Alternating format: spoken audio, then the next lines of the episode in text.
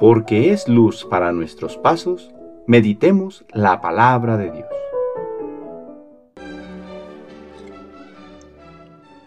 De la primera carta del apóstol San Juan, capítulo 4, versículo 19, al capítulo 5, versículo 4.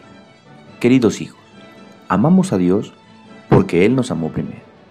Si alguno dice, amo a Dios y aborrece a su hermano, es un mentiroso.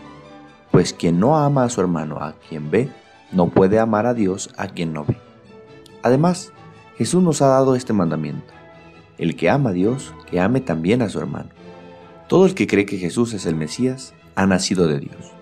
Todo el que ama a un padre, ama también a los hijos de éste.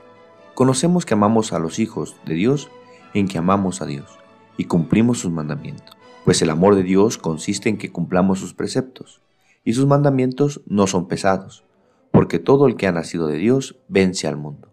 Y nuestra fe es la que nos ha dado la victoria sobre el mundo. Palabra de Dios.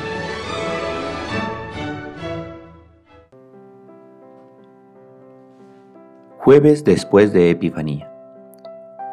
Jesús se manifiesta abiertamente en la sinagoga como aquel que ha llevado a cumplimiento la profecía hecha por boca de Isaías.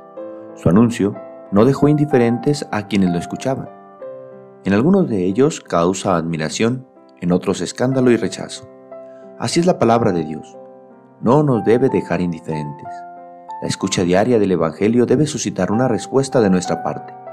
Esperemos que ésta sea siempre generosa y rumbo al seguimiento de Jesús, nunca en su contra. Por la profecía proclamada, por la afirmación de la presencia del Mesías y por las acciones que llevó a cabo Jesús después, vemos cómo la obra de salvación está íntimamente ligada al bien de los hermanos, especialmente de los pequeños, de los que más sufren y que son vistos como poca cosa ante los ojos del mundo. El Evangelio va muy ligado a la acción en favor de los hermanos, como nos enseña Jesús. San Juan en su carta nos sigue confrontando, pues dirá que el amor a Dios, de quien hemos recibido primero, no se puede quedar en una confesión estéril, que solo esté llena de palabras bonitas sino que éste se debe ver confirmado constantemente en el amor a los hermanos, a ejemplo de Cristo, y obedeciendo el mandato que Él nos dio. Ámense los unos a los otros como yo los he amado. Lo difícil de esta lectura de la carta de San Juan no es su comprensión, sino la vivencia de todos los días, ahí donde realizamos nuestra existencia y donde quizás nos cueste amar más.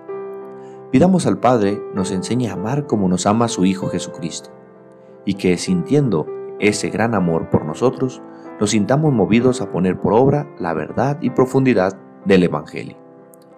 El Señor esté con ustedes. La bendición de Dios Todopoderoso, Padre, Hijo y Espíritu Santo, descienda sobre ustedes y les acompañe siempre. Que tengan buen día.